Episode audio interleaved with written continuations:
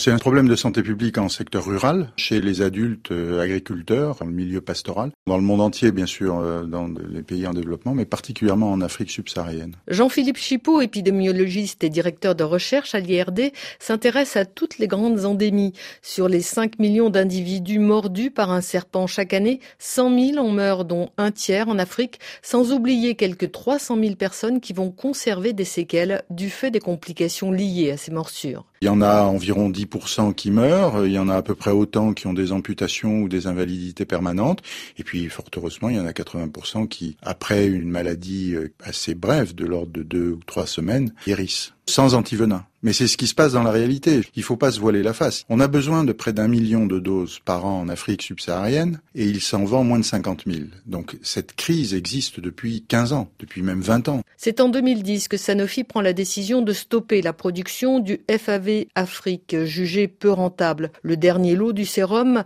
arrive à expiration cette année. Julien Potet de la campagne d'accès aux médicaments à MSF. Donc Sanofi arrête parce qu'en effet, ils considèrent que le marché n'est pas suffisamment bon pour eux pour continuer à mobiliser une unité de production sur ce sérum. Le prix d'une ampoule est aux alentours de 100 euros euh, général. Il faudrait donner deux ampoules au moment de la morsure. Donc vous pouvez comprendre que c'est difficile en effet à ce prix-là pour un patient, s'il n'y a pas de subventionnement, de pouvoir se payer euh, cette dose. Pour pallier ce manque, un transfert de technologie vers une autre firme pharmaceutique est déjà en cours, mais dans le meilleur des cas, ces premiers antivenins ne seraient disponibles qu'en 2019 car le vaccin est très long à produire. Le docteur Chipot. On dit il n'y a plus de sérum antivenimeux. D'abord, il y en a. Il y a d'autres produits qui sont d'excellente qualité que nous utilisons sur le terrain, mais avec le même problème. C'est-à-dire que l'accessibilité est très faible. Il faut d'abord savoir qu'est-ce qui se passe, quelle est l'épidémiologie actuelle des enzymations, combien on a besoin de doses, où en a-t-on besoin. Ça, c'est le premier point. Deuxième point, il faut former les médecins à l'utilisation des antivenins parce qu'ils ne savent pas très bien comment on les utilise. Donc, il faut les former. Et troisièmement, il faut les financer